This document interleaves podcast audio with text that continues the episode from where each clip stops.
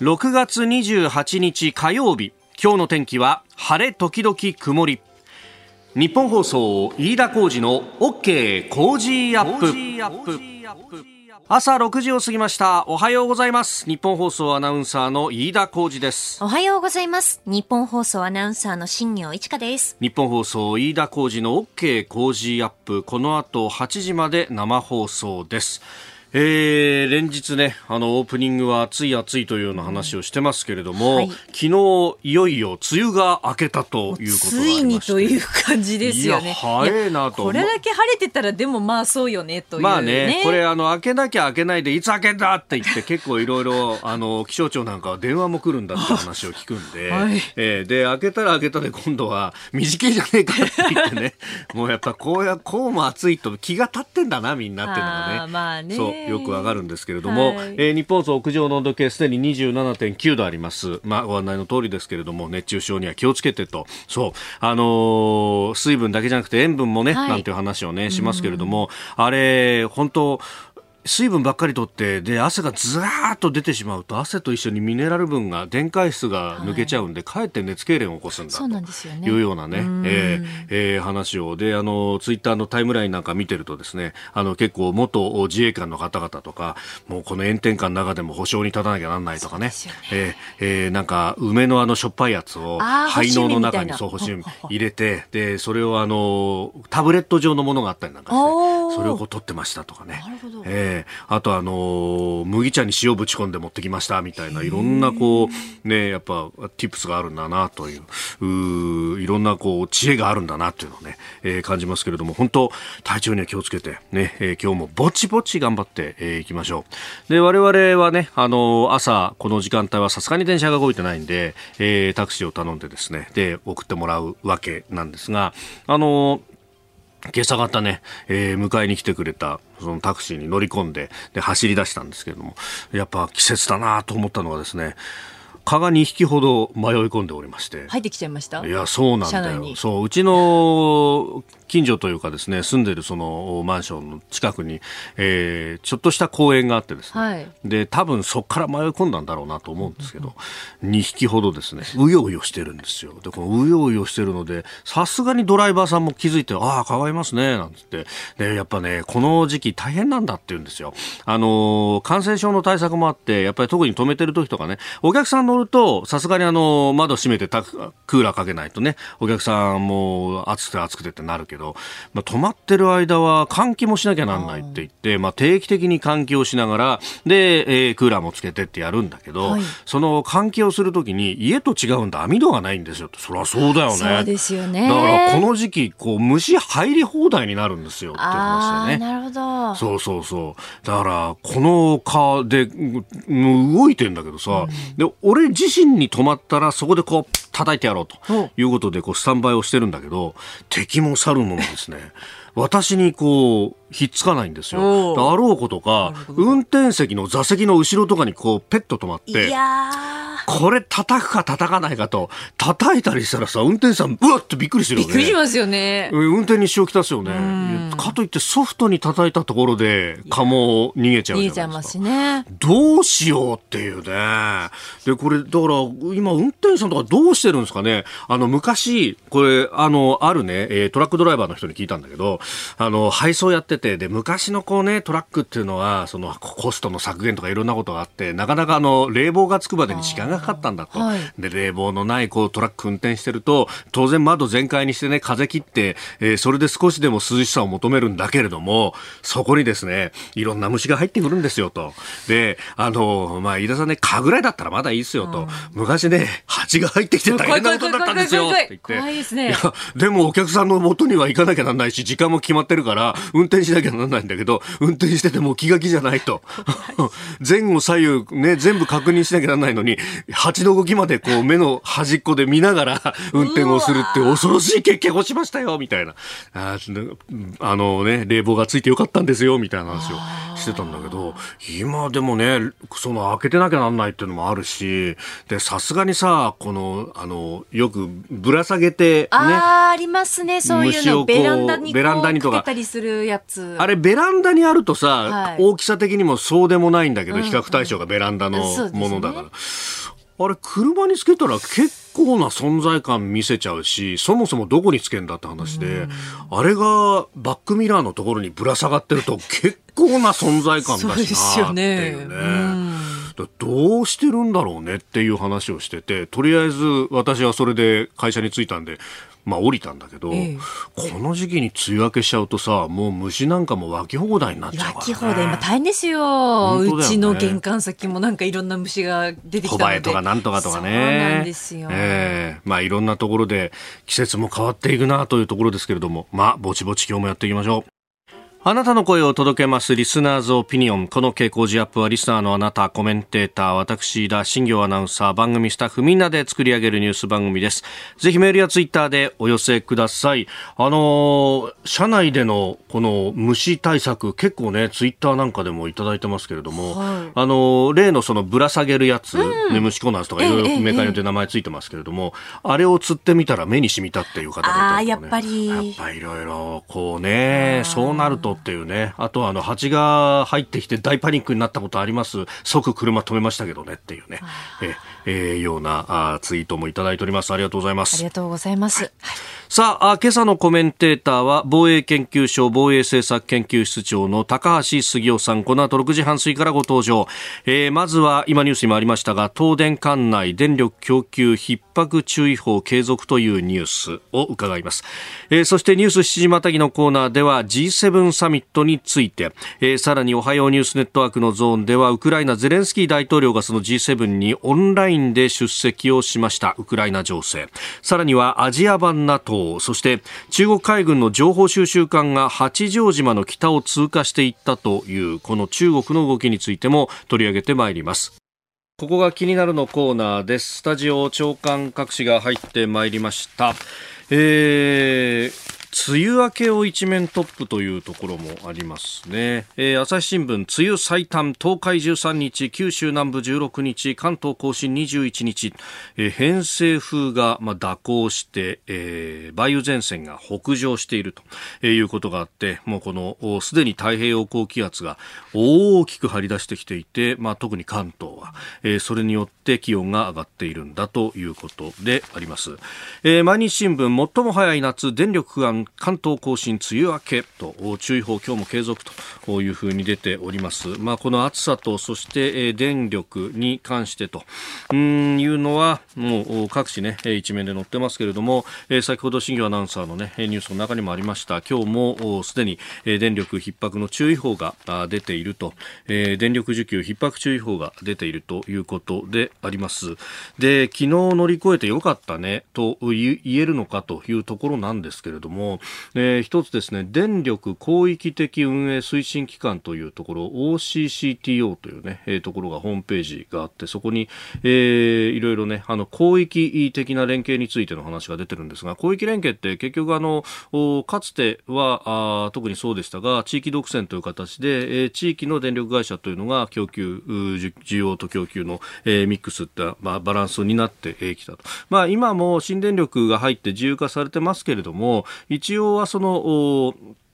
エリアによってというね、あの、系統が、まあ、異なっているということがあって、で、その広域のエリアとエリアの間っていうのは連携線というのがあって、万一の時はそこから、あの、需給の緩い、えー、余裕のあるところから電力を導入してと、まあ、特に、この今の逼迫の状況だと、えー、関東圏に向けて他の地域からあ電気がやってくるということがあるんですが、で、その時に使うのが地域間連携線。で、えー、ホームページの中にですね、昨日更新されているんですが、緊急時の地域間連携線の使用についてで、えー、昨日の状況がですね出ております。えー電力の逼迫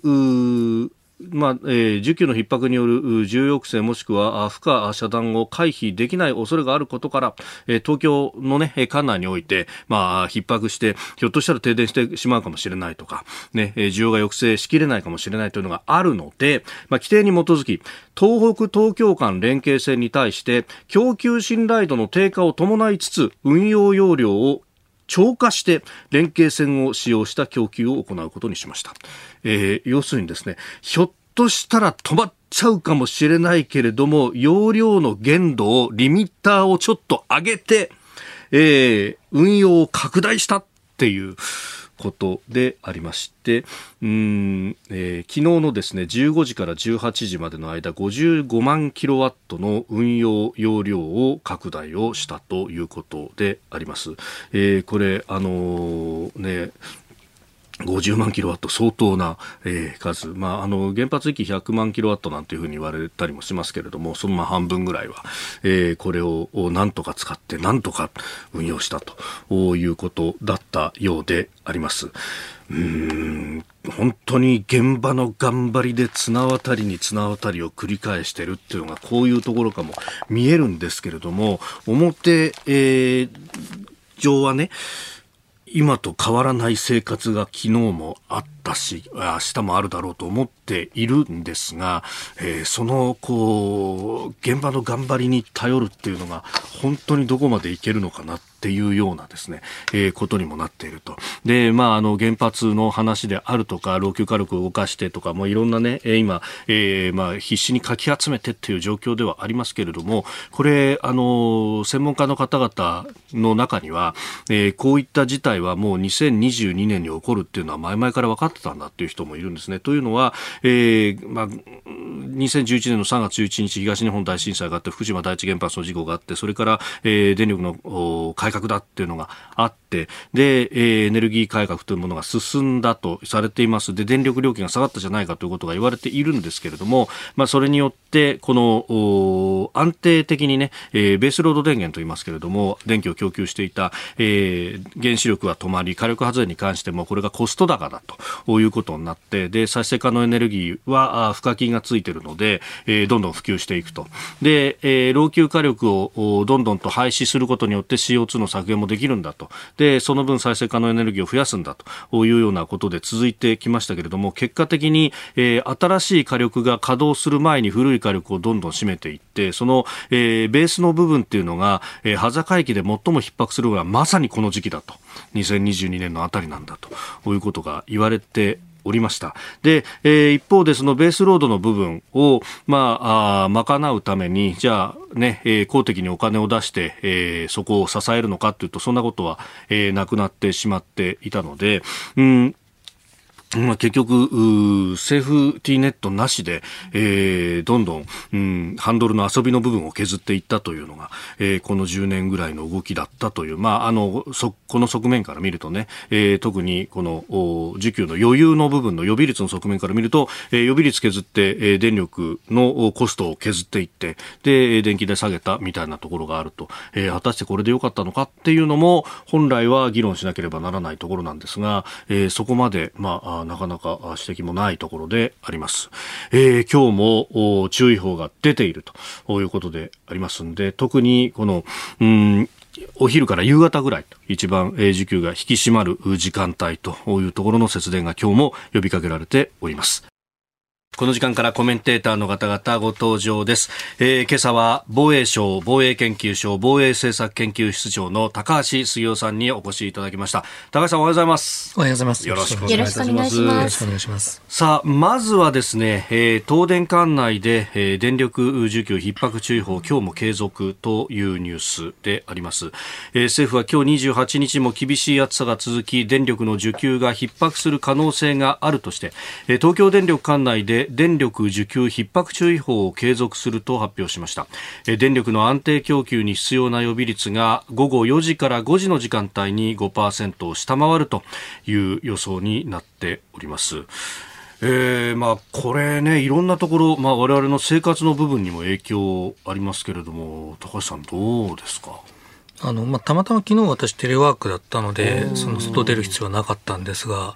あのもう通通勤考えただけでぞっとするぐらいの気温ですよね。そうですよね。確かに防衛冒険って、まあ、いわゆるその市ヶ谷のあそこにあると、はい、あそこはあの駅直結では全くないからね。はい、しかも四谷からも市ヶ谷からも、あけぼの橋からもどっからもそこそこ歩きますよね、はい、あと正門からも5分ぐらい歩くで。すよね、正門から、あの坂上がって、まあ、エスカレーターあるけど、はい、一番遠いところですよね。そうですね。はい、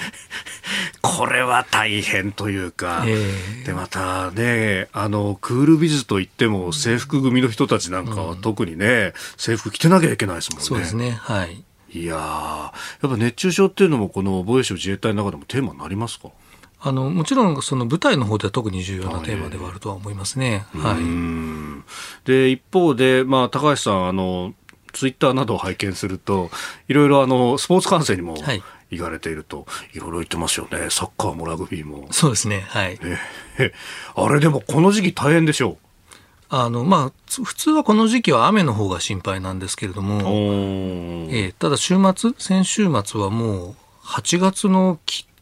気温の感じでしたね。あの、ナイターでしたけど。はい。あ、ナイターであっても。はい。なるほど。ちなみに何戦行かれたんですか？あの、まあ、川崎フロンターレ対ジュビロ磐田、1対1の引き分けでしたけど。なるほど。はい、でも、そうっすよね。あれ、夜の試合でもまだ暑さ残ってますもんね。そうですね。はい。もう普通に8月の空気でしたね。あうん、しかも、轟。はい。また駅から歩きますね、ここも、えー、しかもね、あの、ファンの皆さんは熱く応援しますもんね、はい、こっちからしては。ね、あれ、そういえば J リーグは、はい、あの、確か、声を出して応援ができるかどうかっていうチェックしてますよね。そうですね。一部のスタジアムで声出しが始まってますね。まだ轟はまだですけれど。はい。えー、でもそうは言ってもやっぱりいいシーンとか、なんとなくこう音は出ちゃうんじゃないですか。音は、とか。おおみたいなのはちょっとこう出ることはありますよね。聞こえることはありますよね。気持ちはそうなりますよね。はい、でもこの時期なんか、あの、昼の感染とかだと熱中症対策していったりします？あの、まあ、水分ですよね。ただ、その試合中にトイレに行きたくはないので、そのあたりのバランスが非常に難しいっていうところですよね。なるほど、えー、やっぱせっかく行ったからにはと。うん、はい。まあその辺確かに、あの、スポーツの実況アナウンサーとかも、全く同じような悩みを抱えていて、うん、そう、あの、飲まなきゃいけないけど飲みすぎたら大変っていうところの、はいうん、自分の膀胱のこう能力値を常に測りながらやってるっていう話を聞きますね。はいまあ、だからタオル頭にかぶるだけで、冷たいタオル頭にかぶったりするとだいぶ違いますけどね、それでも。はい、うんまあね、あのもちろんね、あの家にいられるとか、まあ、涼しいところにいられる方はそれでやっていただいて、外にどうしてもやむを得ないっていうお仕事の方は、まあ、いろいろ対策をしないと、ちょっと今日も厳しそうです。今日最高気温が？えー、東京都心は34度です。34度、えー、お気をつけいただければと思います。お聞きの配信プログラムは日本放送飯田浩司の OK コージーアップの再編集版です。ポッドキャスト YouTube でお聞きのあなた通勤や移動中に最新ニュースを押さえておきたい方放送内容を少しでも早く知りたい方スマホやパソコンから radiko のタイムフリー機能でお聞きいただくと放送中であれば追っかけ再生も可能ですし放送後でも好きな時間に番組のコンテンツを自分で選んでお聞きいただけます。毎朝6時の生放送では登場するコメンテーターの最近の活動はもちろんたっぷりとニュース解説をお送りしています。レギュラーコメンテーターに加えて専門家と随時つないで掘り下げてお送りしています。日本放送のエリア内でお聞きの皆さんラジコラジコのタイムフリーでチェックしてください。ツイッターでは最新情報を発信中。ぜひフォローして番組にご参加ください。あなたと一緒にニュースを考える飯田浩二の OK 工事アップ。えー、この時間からコメンテーターの方々と7時をまたいで、えー、ニュースを掘り下げてまいります。えー、今朝は防衛研究所防衛政策研究室長高橋杉雄さんです。引き続きよろしくお願いします。よろしくお願いします。さあまずは株と為替の値動きをお伝えしておきます。えー、27日のニューヨーク株式市場ダウ平均株価ですが、先週末と比べ62ドル42セント安い3万1438ドル26セントで取引を終えました。ハイテク銘柄中心のナスダック総合指数は83.07ポイント下がって1万1524.55でした。一方、円相場ですが、1ドル135円50銭付近で取引されております。え前の週で1600ドル余り上昇して短期的に利益確定の売りが優勢となったと。まあ、さらにですね、FRB の金融引き締めが景気後退を招くんじゃないかという警戒感もあって、え売りが先行したという形だったようであります。えでは、この時間取り上げるニュースはこちらです。G7 サミットで日本、アメリカ、イギリス、カナダの4カ国がロシア産の金の輸入禁止で合意。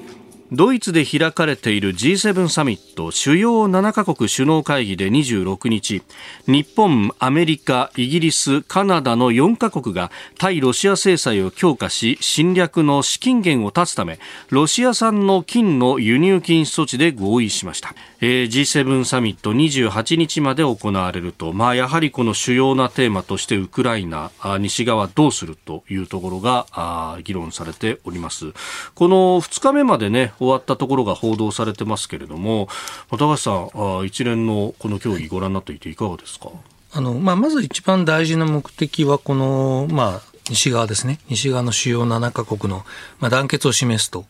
い。うことであったり、はい、まあ、食料危機への対応といったものを示すということ、であとはまあその第三世界というか、アフリカや中東におけるそのあの、まあ、西側の方針への支持を高めていくためのどういう措置が必要かということをか、まあ、話し合っていくということが一番大事なポイントですね。はい、まあね、あの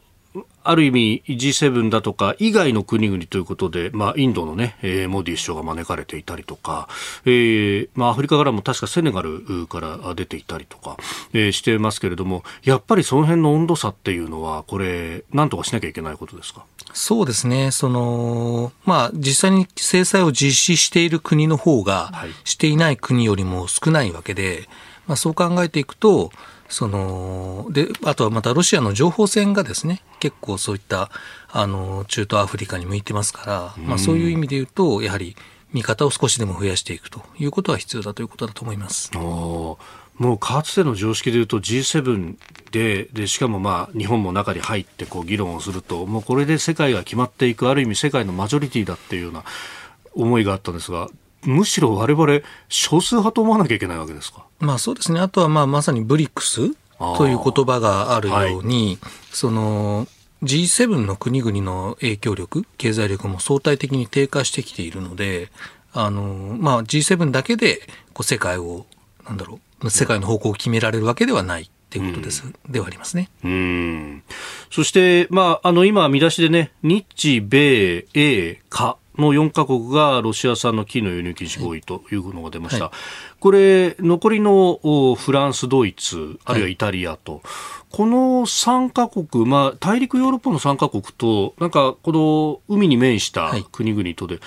ここもまた少しスタンスに違いがあるようにも思いますが、この辺どうなんですか？あのこの辺りは金融マーケットの関係がおそらく強くて、ええ、あのロシアの、まあ、毎年の金の輸出の7割以上がイギリス向けなので、あそうなんですね。はい。でですから、まあ、基本的にはイギリスが参加すればそれでいいということのようです。ただ、同時にそのあの2月に比べても3月では、はい、あの量が激減していて、すでに？はい、あのですので、まあ、現段階でイギリスが、まあ、イギリスを含む4カ国が金の輸入を禁止しても、影響力は限られているだろうとその結局、金を輸入禁止するというのは、今、ドル決済を止めているので、ええ。っと、ドルに代わって金で決済するのを止めるためということになるんだと思うんですけれども、まあ、すでにおそらく中国を含めて別のところに金が流れているので、影響力は限られているのではないかというような見方のようですね。はあ、そっか、金を決済手段として使うためだったんですね。はい、はい、うんでこれによって、まあ、西側の制裁、さまざまな形で、まあ、銀行に対してのね、えー、制裁だとか、まあ、デフォルトなんて話も出てきましたけれども、これがじゃあ、果たして効いてるのかというところはどうですか？あのまあ、実際にロシアが得ているキャッシュというのはあの制裁前より増えていると、あのまあ、その理由は石油とガスの値上がりがあるので、はい、あのその量は減ってるんですけど、値上がり分のキャッシュが増えているというところで、あの制裁の効果というのは現時点では限られていると。いうところは言えるようです。ただ、同時にその輸出、輸出管理ですね。例えば半導体の輸出規制なんかで、その、まあ、ミサイル、最新鋭のミサイルの部品が手に入らなくなっている、はい、一番言われているのは、まあ、レーザージャイロという、精密誘導兵器には絶対必要な部品があるんですけれども、まあ、レーザージャイロが、あの、ロシアは100%西側に依存していたので、まあ、高度な誘導兵器が今作れなくなっているというように言われていますね。なるほど。さあ、ニュース7時またぎ、西側の制裁についてですけれども、やっぱ半導体の影響というのはとても大きいと。はい、うん。精密誘導兵器だけじゃなくて、これ、民生品とかにも影響出てきますか？そうでしょうね、あのそれは間違いなく出てくると思います、例えば航空機なんかは大きな影響を受けると思いますね。あはい、リー。ス機がそのまま残っていてみたいな話がね、あそこから部品を取るんじゃないかなって話も出てますもんね。しかし、このあの G7 の、まあ、7カ国の足並みについてなんですが、えっ、ー、と、どちらかというと、フランスのマクロン大統領などは、はい、まあ、あの、早期の停戦についても、やるべきだというような、えー、話もあり、で、えー、一方で、まあ、日本も含めてアメリカ、イギリス、カナダというところは、まあ、あの、ウクライナを全面的に支援していくんだと。うん、これ、やっぱりその辺の、こう、立地条件によって違うみたいなところがありますか？まあ、あるいはそのある種のイメージ操作みたいなところもおそらくはあって、イメージ操作。はい、うんうん、というのはフランス、まあ、マクロン大統領が時々ちょっとした不規則発言はしてるんですけれども、はい、あのフランスというのは、まあ、カエサルという自走砲ですね、自走榴弾砲をロシアに、ある失礼、ウクライナに供与しているわけです。はい、で、えっと、まあ、これだけの重火器を供与している国はそんなにはないわけですよね。で、えっと、なので、あの、まあ、フランスがそのロシアに対して、まあ、融和的、妥協的というふうには必ずしも言えない部分は、まあ、やはりあると。うん、えー、なるほど。言動だけじゃなくて、実際の支援の様子とかまで見ないと。はい。お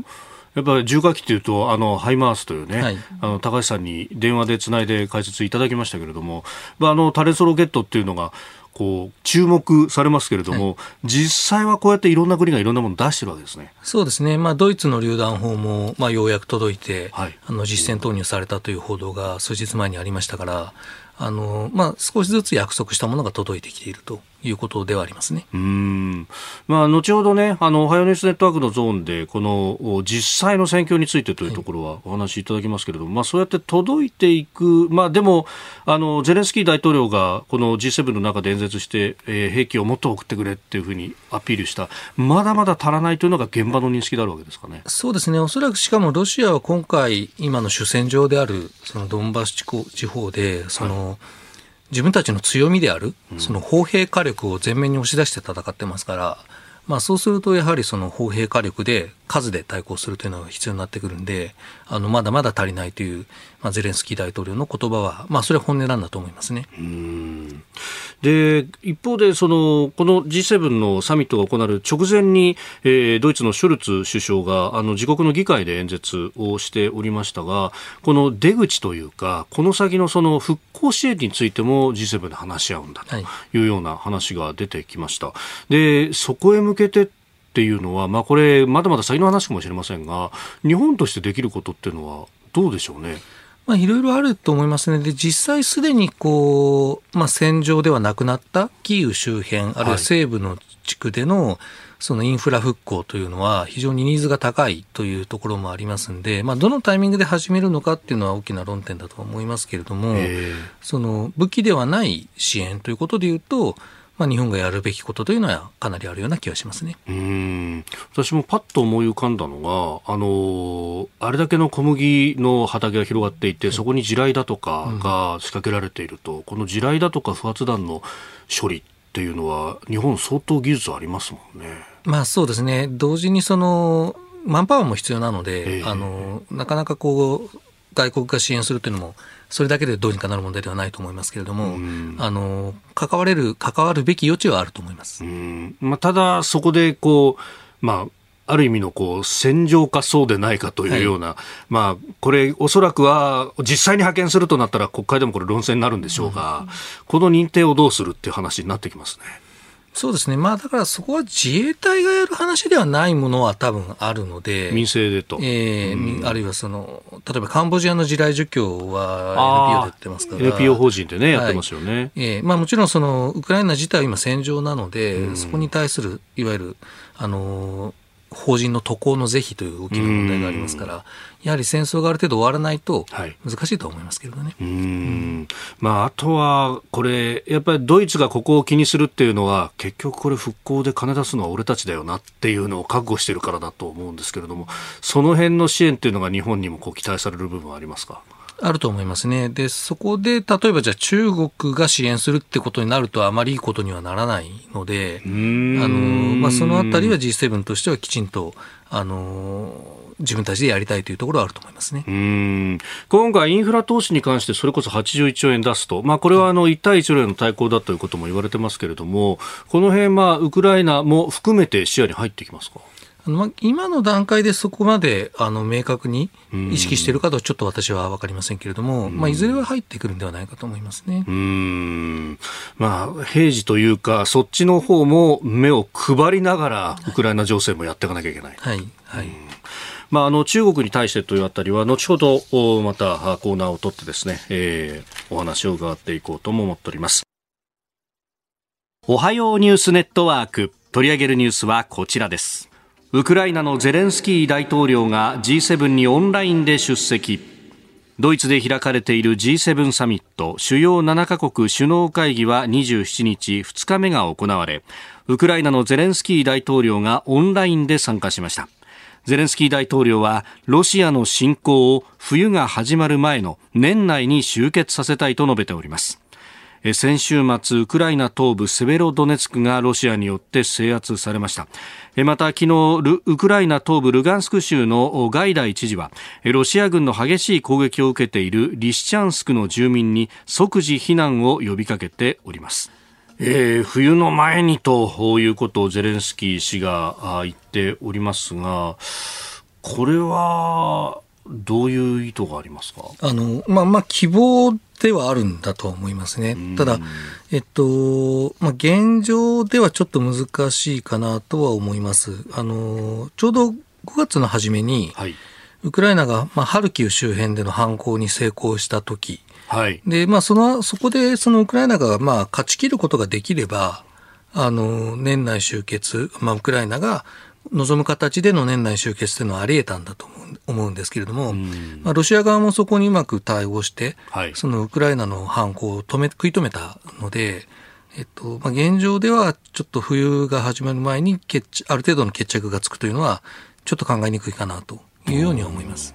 あの当時、ハルキウ、まあ、あのウクライナの、まあ、北東部の大きな都市でありますが、はい、ここから、まあ、国境線のあたりまで押し戻したと、はい、国境線を一部越えたんじゃないかみたいな話までありました、はい、でその時はおこれでウクライナ行くかと思ったんですが、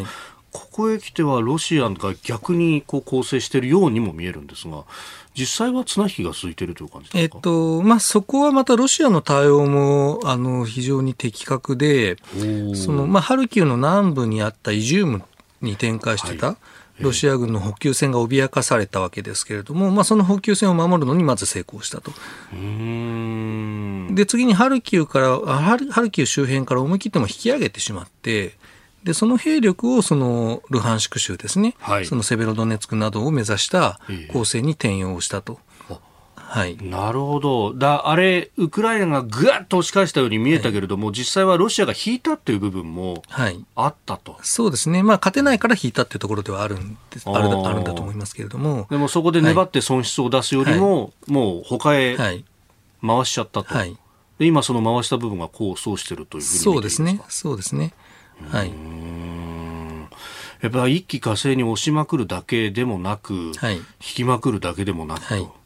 これが膠着ってことなんですか？まあまあ膠着、まあ、そうですね。結局戦争というのは相手がいるのでその、まあ、ロシアが有利になればウクライナがそれに対する対策を打つ。ウクライナが有利になればロシアが対策を打つということで、まあ、お互いがその、勝ちきらない状態が続いていて、まあ、その中で消耗し続けているという形に今はなってますね。うん。で、セベロドネツクも1か月余りにわたって、こうずっとウクライナが、まあ、ある意味粘り続けていましたけれども、はい、結局最後撤退という形になった、はい、この判断はいかがですか？あのセベロドネツク自体はウクライナから見て非常に守りにくい場所に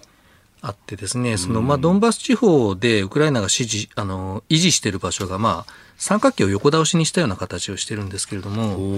えー、でそのセベロドネツクってその三角形の頂点にあってあ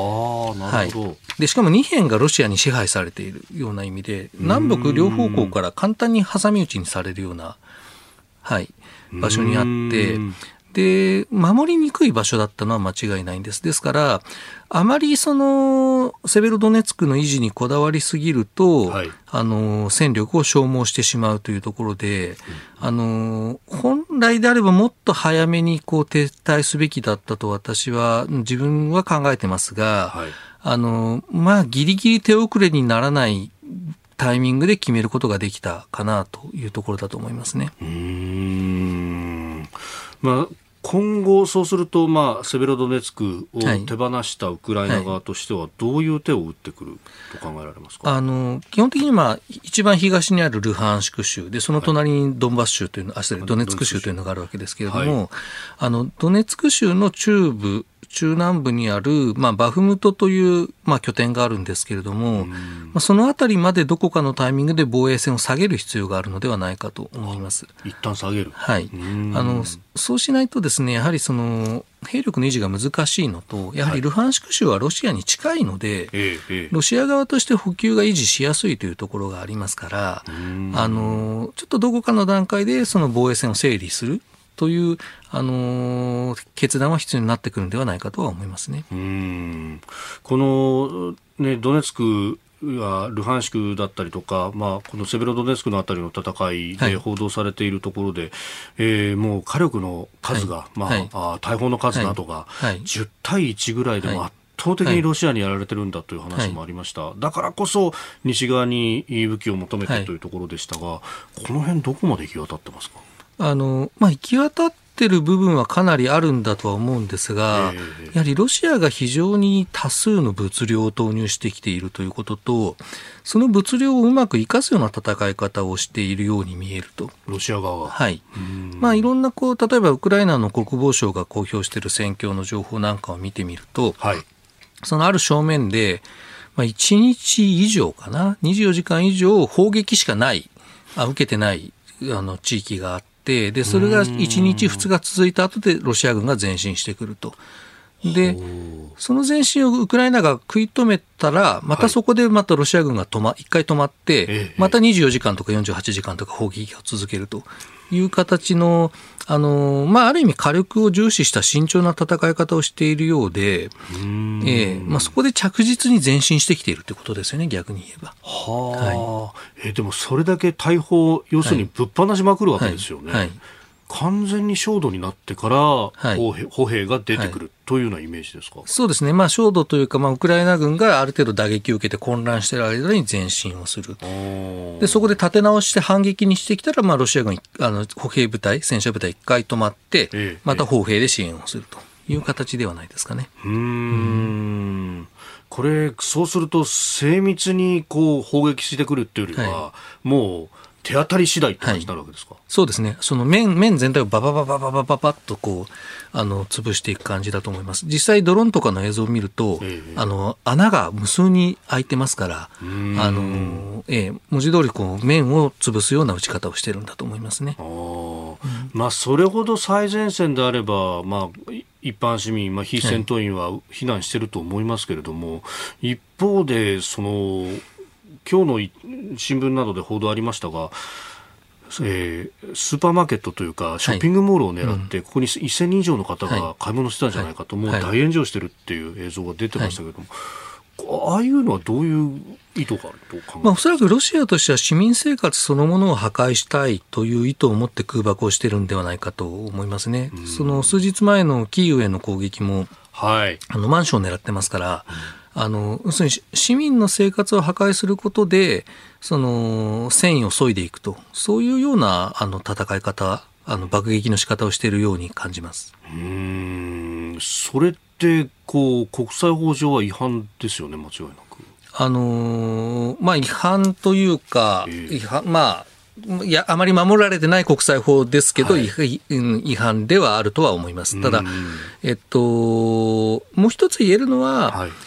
あまりその市民に対する爆撃によって戦意を本当に破壊することってできないんですよね、歴史的に見ても。例えばナチス・ドイツがロンドンを爆撃したときは、それでその戦争を諦めることにはならなかった、はい、東京大空襲もそれで戦争を諦めることにはなっていないと。いうことでいうと、やはり軍事目的を破壊することの方が有効だというのが、まあ、アメリカを中心とする西側の考え方なんですけど、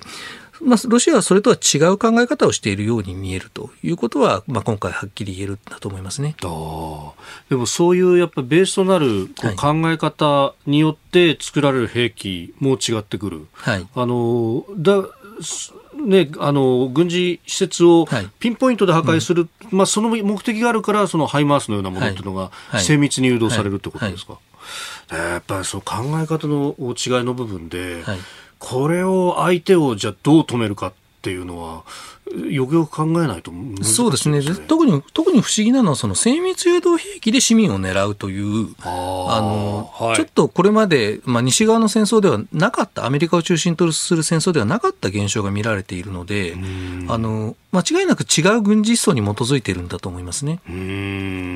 市民が殺されても全く動じないし何も考えないという、ええ、はい、うん。そこのじゃあ意思決定をどう削いでいくかっていうのをは、ええ、まあ、最高指導者しかこれはもう止められないということになりますか、ね、多分と、うん、全く多分彼らの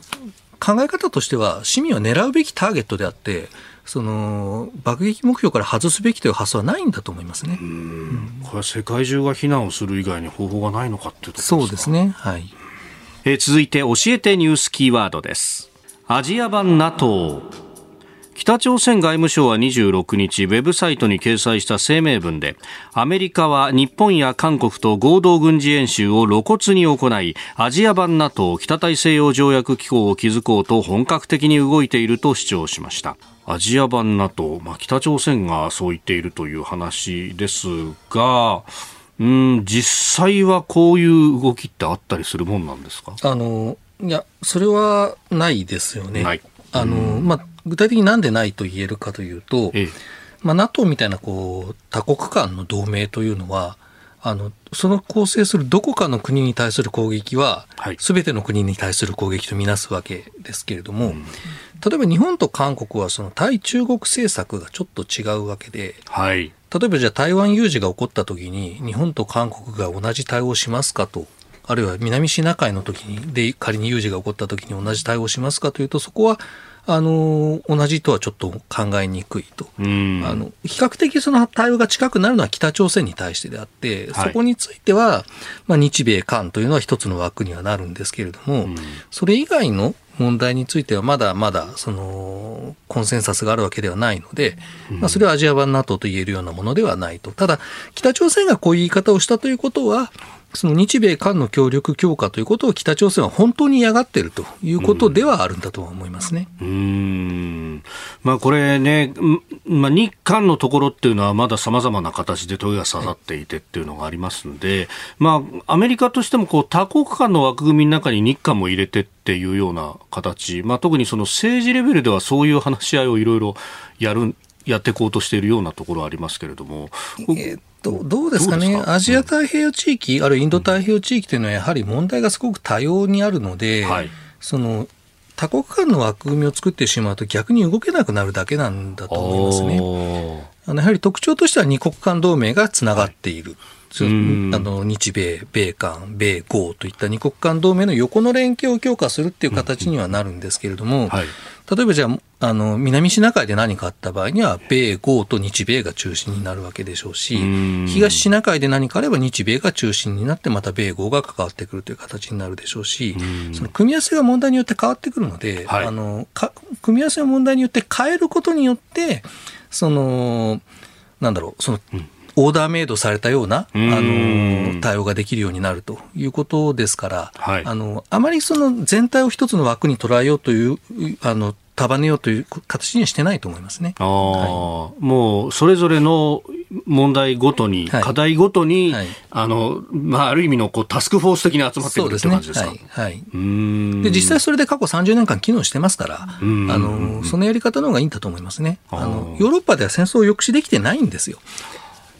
ユーゴ内戦、ジョージア侵攻、そして今回のウクライナと、ですから、ヨーロッパのその多国間のモデルというのは、決して理想像ではない。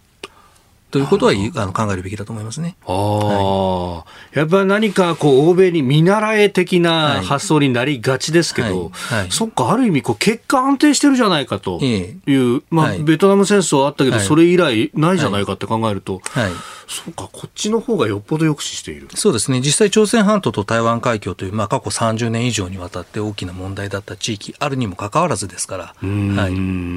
なるほど。むしろこれをブラッシュアップしていく形ですか、そううん、そうすべきだと思いますね。あはいえー、今日のキーワードアジア版 NATO 取り上げました。続いてここだけニューススクープアップです。この時間最後のニュースをスクープアップ中国海軍の情報収集艦が八丈島の北を通過。2週間にわたり活動か。防衛省統合幕僚監部は26日中国海軍の情報収集艦が伊豆諸島の八丈島の北側を航行したと発表しました。今月12日に対馬海峡を通過したのと同じ艦艇で太平洋などでおよそ2週間にわたって活動を続けていたとみられます。えー、八丈島の北東90キロを航行し、さらに三倉島との間を西に移動したということで、海事の艦艇が監視に当たったと。いうことでありますが、これ、日本の周りをぐるっと一周するような形で動いてますよね。はい、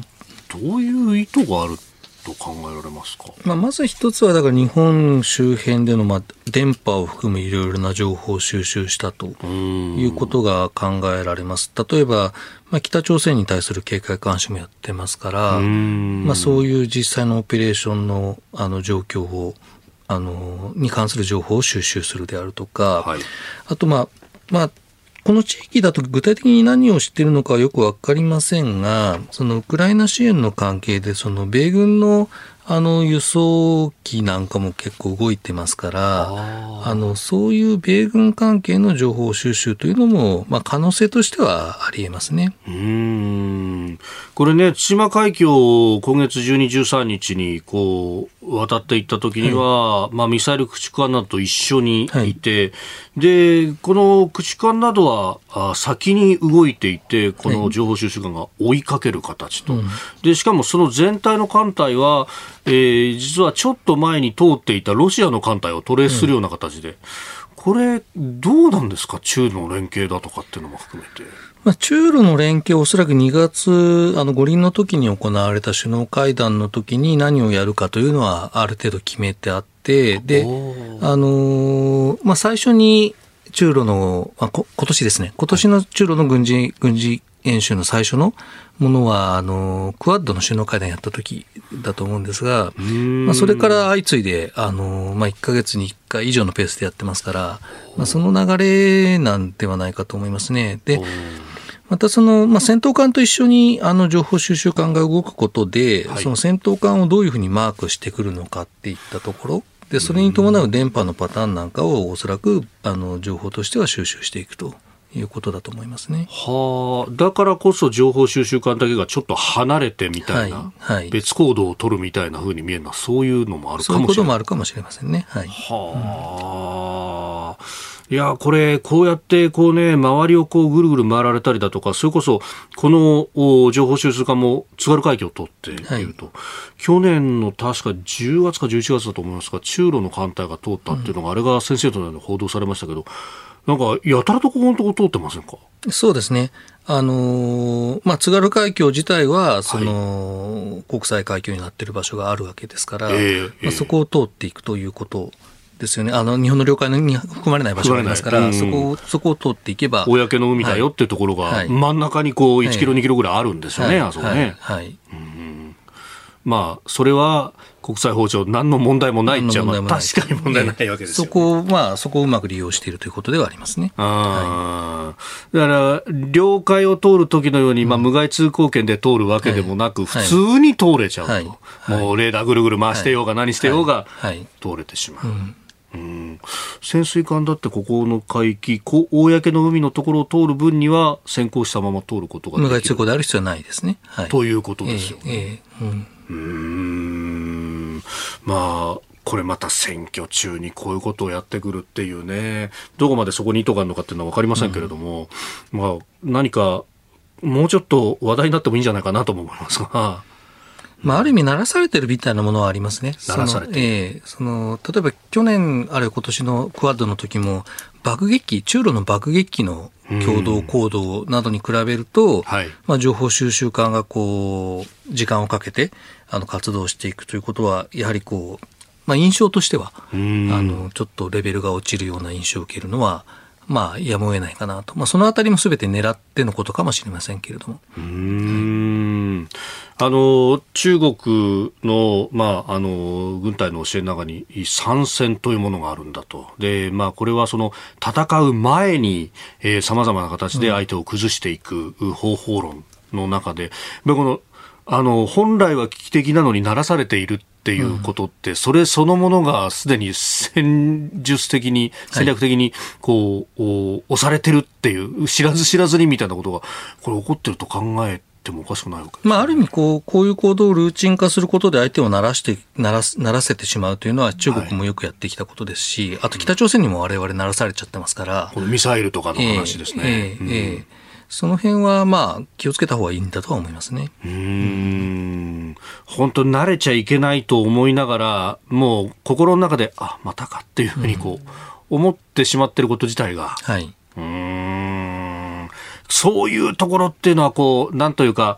あの、中国なんかうまいな、逆に我々ってそういうことをあんまり考えずにやってるなというふうに思いますけど、うん、実際のところはそういうこう、情報面というのはどうなんですか？